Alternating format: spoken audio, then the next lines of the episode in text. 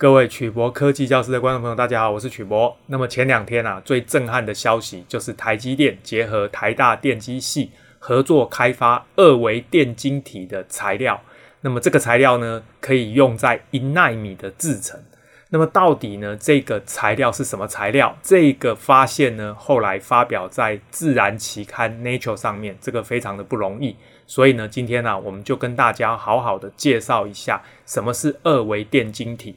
还有台积电跟台大电机开发的这个材料又有什么样的意义呢？所以呢，今天我们的题目是先进制程再下一层，台积电与台大电机合作新材料，实现一奈米二维电晶体。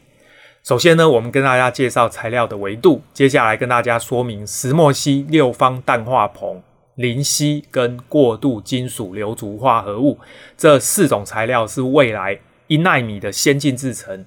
最有机会使用的四种二维材料。接下来，我们跟大家介绍二维电晶体的结构跟特性。再来，我们介绍这个半金属 B 它的欧姆接点 （ohmic contact）。最后呢，跟大家谈谈次世代的微影制程。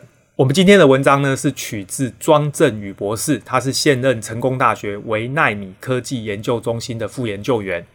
那么，首先呢，我们来介绍一下什么是材料的维度。如果一个材料它的 x 轴、y 轴跟 z 轴都很大，我们就称为快材 （bulk）。最常见的快材就是所谓的细晶圆或砷化镓晶圆，它呢基本上有机械强度可以拿得起来。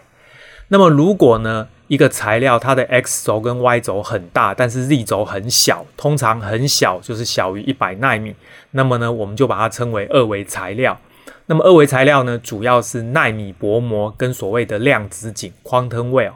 那纳米薄膜，各位可以想象，就是厚度很薄很薄的一个薄膜。但是量子井呢，通常指的是某一种材料薄膜被另外一种材料夹在中间，这样像夹心饼干的结构称为量子井。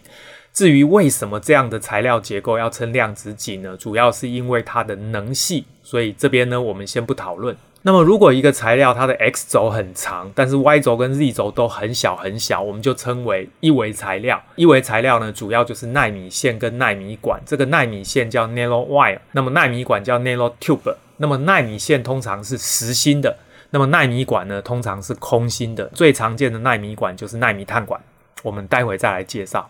最后，如果 x 轴、y 轴、z 轴都很小，这一种我们称为零维的材料，主要就是奈米粒子跟所谓的量子点 （quantum dot）。那么，所谓奈米粒子呢，就是一颗一颗很小的粒子。那么，量子点呢，一样，它通常是指一颗一颗的材料被另外一种材料包围起来，这个称为量子点。那么，接下来我们就一个一个介绍这些有名的二维材料。第一个就是。大名鼎鼎的石墨烯 Graphene 呢，这个材料是从单晶石墨块撕下来的几个单原子层的石墨哦。那这个名字呢，听起来很酷啦，因为这个烯呢，大家比较陌生哦。其实也没什么了不起，事实上呢，它就是这个碳原子排成这个六角形的结构，而且只有单层的原子，叫做石墨烯。它的晶体呢，就像蜂窝一样，像是一个网子的形状。碳原子呢，整齐的以周期性的六角环状排列。那么石墨呢，一旦从一本书变成一张纸，各位想象一下呢，一本书就是一颗一块石墨，你把一本书里面的一张纸撕下来，就是一层的原子，这个就叫石墨烯哦。它呢是最薄的材料，也是导电率最高的材料，它的。电子漂移速度最快、热导率最高的固体材料，那么它的机械强度最强的材料，而且呢具有反常室温、量子霍尔效应等等哦，所以简单的说，它的特性非常的特别。第二个图呢，就是石墨烯的电子显微镜照片哦，那这个照片呢，实际上是可以看出它的原子呢，基本上就是六角形的排列。第二个材料呢，我们称为六方氮化硼哦，那个六方氮化硼呢。它在高分辨穿透式电子显微镜，就是 High Resolution 的 TEM 里面呢，长得跟石墨烯几乎是一模一样。各位看这边哦，蓝色跟绿色的原子，一个是硼，一个是氮哦。那么呢，你看它的电子显微镜照片，就会发现它实际上跟这个石墨烯真的长得很像，唯一的差别是原子不一样。它呢是二维材料家族里头最好的绝缘体，所以各位要特别记得。六方氮化硼是绝缘体，这个是我们在电晶体上非常重要的一种材料。那么各位特别注意，石墨烯它最大的缺点就是它是半金属，而不是半导体。怎么说呢？半金属的意思就是它呢导电性太好了，所以呢电子能带的结构里没有能系，那没有能系呢指的就是金属啦。所以呢这个石墨烯呢它的导电性太好，很难应用在数位机体电路。这句话是什么意思？各位知道这个数位机体电路呢，就是要有零跟一。那通常呢，我们是利用导电代表一，断电代表零。可是各位想想看，如果这个材料太容易导电了，那它永远是一，没有办法变零。所以呢，我们就没有办法拿这个材料来做电晶体。换句话说，最适合做电晶体的一定是半导体。为什么是半导体？因为半导体的导电性中等，你可以让它打开变成一，你也可以让它关闭变成零。那么这边特别提到了过渡金属的硫族化物，这个就是所谓的 TMD 这个材料，它具有能系的半导体，所以意思就是说呢，这个 TMD 事实上是比较好的半导体，所以呢，它是具备石墨烯所没有的优势。那么这个块材状的 TMD，它呢更像是一个石墨的天书，什么意思呢？它就是一块固体，跟石墨一样，一本书。单层晶体结构呢，看起来很像石墨烯。那各位还记得，把刚刚那一本书撕下一页就是石墨烯。所以他说呢，这边单层的结晶结构也很像石墨烯。但是流族的原子它是上下成对的，因此呢，流族原子跟过渡金属的原子并不是在同一个平面上。各位来看下面这个图，MX2 这个 M 呢就是。木或者钨，它是蓝色的；X 就是硫或者硒，它是黄色的。各位看这个图呢，它的意思是黄色的原子。跟蓝色的原子并没有在同一个平面上哦，虽然呢看起来也是六角形的结构，但是呢它实际上是三层的原子，所以呢它这边提到从侧边看这个 TMD 呢更像是三层原子厚而不是一层原子。如果我们用一张纸来比喻石墨烯或者六方氮化硼的话，那么你可以想象 TMD 就好像厚纸板一样。所以各位看右边这个图。上面是黄色的原子，下面黄色，中间是蓝色的原子。那么由于过渡金属是一个大家族，那么流族呢，则是有硫、硒、銻，这是最常用的。因此呢，它的化学式呢就写成 MX2。这个 MX2 呢，其实是一个二维材料的 M 就是过渡金属，还有 X 就是流族的元素。不同排列组合所呈现出来的性质呢各有不同。那么主要的研究都发生在二硫化钼、二硒化钼、二硫化钨跟二硒化钨这一类的 TMD 材料。那么接下来我们介绍一下这个磷硒哦，这个磷硒呢是二零一四年之后呢被看好的一种二维材料，它并不是单层原子哦，因为呢单层的磷硒看起来就有点像是波浪板，各位知道那个纸箱有所谓的波浪板的形状哦，所以呢如果刚刚我们说 TMD 过渡金属的二硫化物是厚纸板，那么磷烯就有点像瓦楞纸板哦。这个瓦楞纸板呢，就是更厚了。那么磷烯的性质呢，略逊于石墨烯，但是却是一个不折不扣的半导体。我们要的就是半导体哦，并且有许多性能呢是优于这个 TMD，所以呢，很多科学家看好这个材料。那么唯一的问题是磷烯呢，它在大气的环境下不安定，主要就是因为磷这个元素呢，它不安定，具有一定的危险性，所以它的制程呢挑战会比较高。那么接下来我们简单介绍一下二维电晶体的结构。第一个图呢就是所谓的平面的电晶体，这个就是我们所谓的 MOSFET。那这个 MOSFET 呢，它实际上是从 source 这边有一个电子。经过灰色的电子通道流到 drain，然后中间的 gate 呢控制它的开关。业界呢慢慢就发展到第二种，第二种呢我们把它称为 SOI，这个 SOI 叫做 Silicon on Insulator，就是在细晶圆的下方呢电绝缘体，所以称为 insulator 哦，这个是性能更好的电晶体。那后来呢先进制程二十奈米以下就发展到这一个图，这个图就是所谓的 FinFET。哦，电子通道呢是灰色的这个电子通道，那么闸极在上面，它的包覆效果比较好，所以开关的效果比较好，不会漏电。未来呢，到了一纳米以下呢，这个电晶体就要改成所谓的二 D 的 FET，也就是呢只有两个维度的。各位注意看哦，它呢基本上电子的通道呢是一层原子，然后呢这个电子呢是从这个 source 进来，经过这一层二维材料到 drain 呢再流出来。那么中间的这个 gate 呢要控制开关。那么下面这个图呢就列出了它的这个 technology node，就是制程节点。从三十二、二十二、十四、十七、五三二奈米，好，那各位特别注意哈，不同的制程节点呢，它的这个 gate length 是不一样的，它的这个闸极长度呢是不停的缩小。我这边要提醒大家哈，我一直都说呢，制程节点就是闸极长度，实际上这个说法不正确哈，在比较旧的制程呢，那么制程节点基本上就差不多等于闸极长度，但是呢。因为先进制程哦，每一家公司的电晶体结构都不一样，所以每一家公司定义的制程节点都不一样。慢慢的，这个制程节点跟闸极长度就已经脱钩了。所以呢，这个制程节点呢，基本上你看哦，五奈米的制程节点，它的闸极长度其实有十八奈米。真正比较接近制程节点的，实际上是鳍片的宽度啦。哦。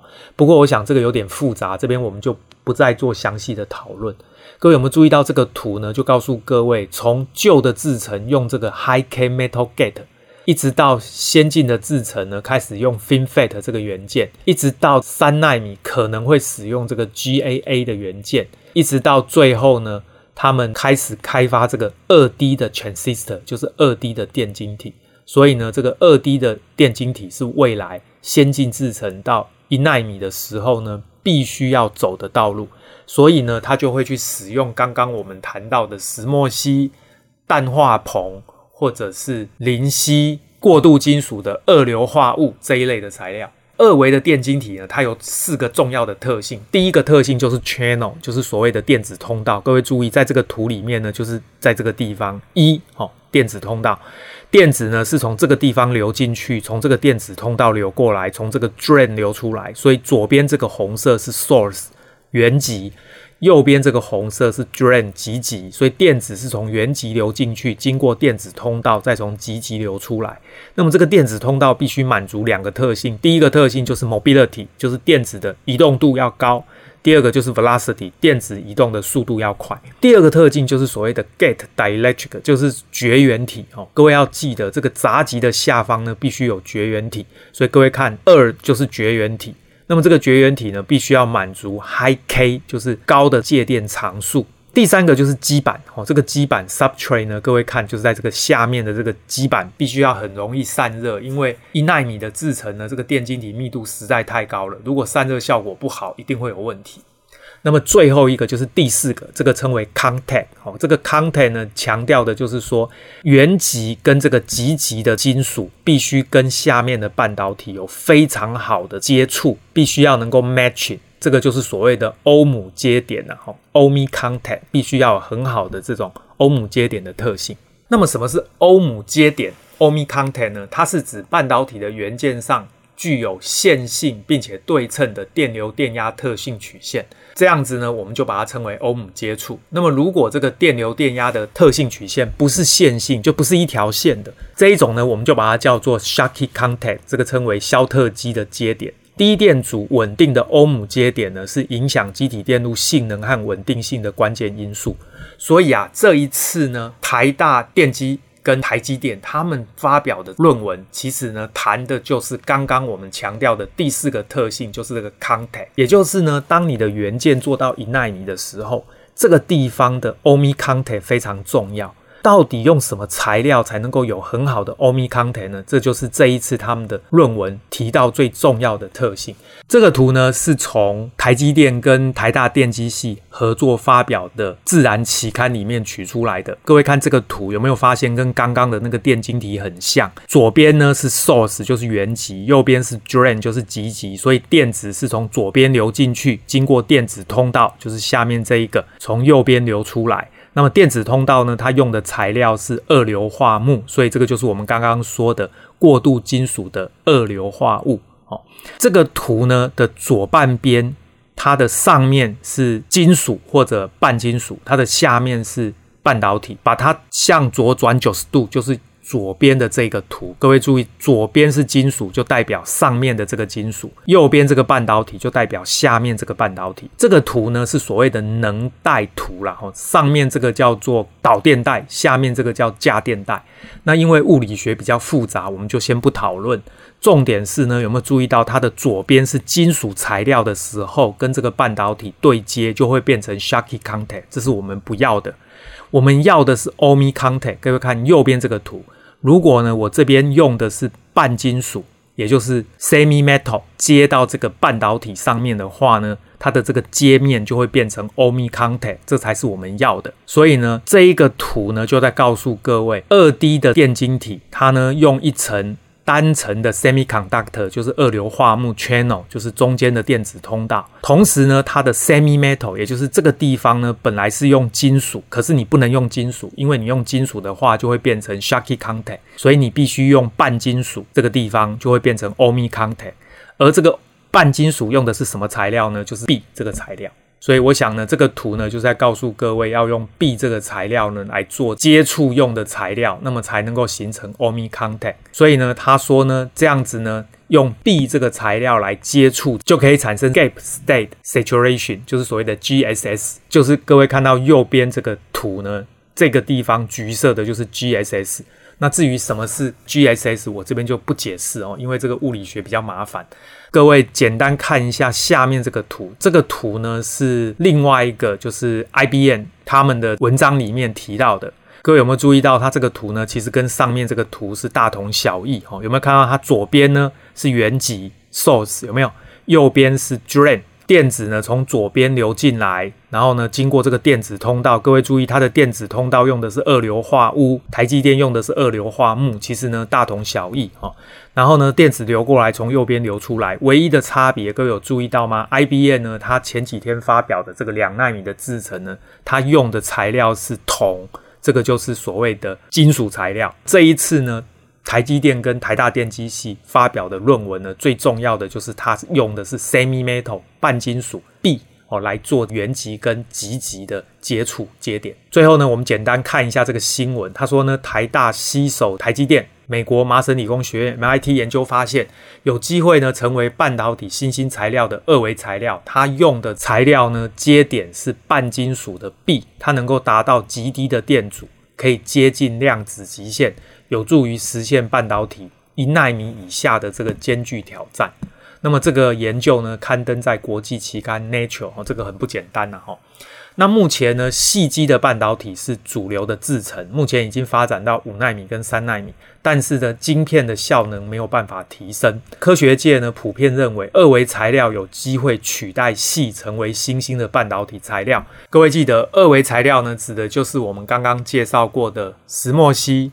氮化硼、过渡金属的硫族化物，还有磷烯这一类的材料，但是呢，他说呢，这一类的材料会遇到高电阻、低电流的问题，需要解决。二维材料呢，搭配了这个半金属的鋯来做它的原极跟极极，可以大幅的降低电阻，提高这个传输的电流。他说呢，台积电的这个技术部门呢，将鋯沉积的方式呢进行，同时呢优化。那么台大的团队呢，是利用这个氦离子束微影系统，将元件的通道缩小到纳米尺寸。它这边没有特别强调是几纳米啦，但是呢，氦离子束微影系统是其中一种未来可能会用的缩小的这种技术，获得突破性的研究成果。那这边我稍微介绍一下下一次代的微影技术，这个我们称为 NGL，它主要有所谓的极紫外光，这个现在其实已经在用了。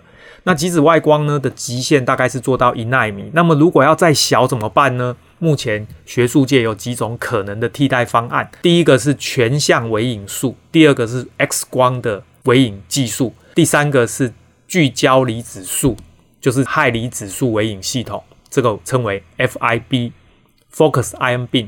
最后一个呢就是电子束微影系统，电子束微影呢叫做 Electron Beam Lithography，哦，大概是这四种技术。不过呢，这四种技术，坦白说，目前都遇到各自不同的困难。换句话说呢，目前只有极紫外光确定是已经成熟可以量产的技术，剩下四种呢，大部分都还在学术界。我个人认为呢，至少需要五到十年以上的时间，才有机会做到我们要的一纳米的大小，而且呢，能够真实的在商业上来使用量产。今天呢，我们就很简短的跟大家介绍了这一次台积电跟台大电机系合作的一纳米的制程，最重要的关键呢，就是这个 B 材料。那它主要呢是在做电极跟半导体材料之间的接触点的材料，那么它可以降低电阻，提升电流的传输。这个呢是一个蛮重要的突破，那我相信呢相关的专利呢，他们一定也已经开始申请了。好，我们今天的节目就到这边，各位对于先进制程有任何问题，欢迎大家发表在我们影片下方，我们再来讨论。谢谢大家，晚安，拜拜。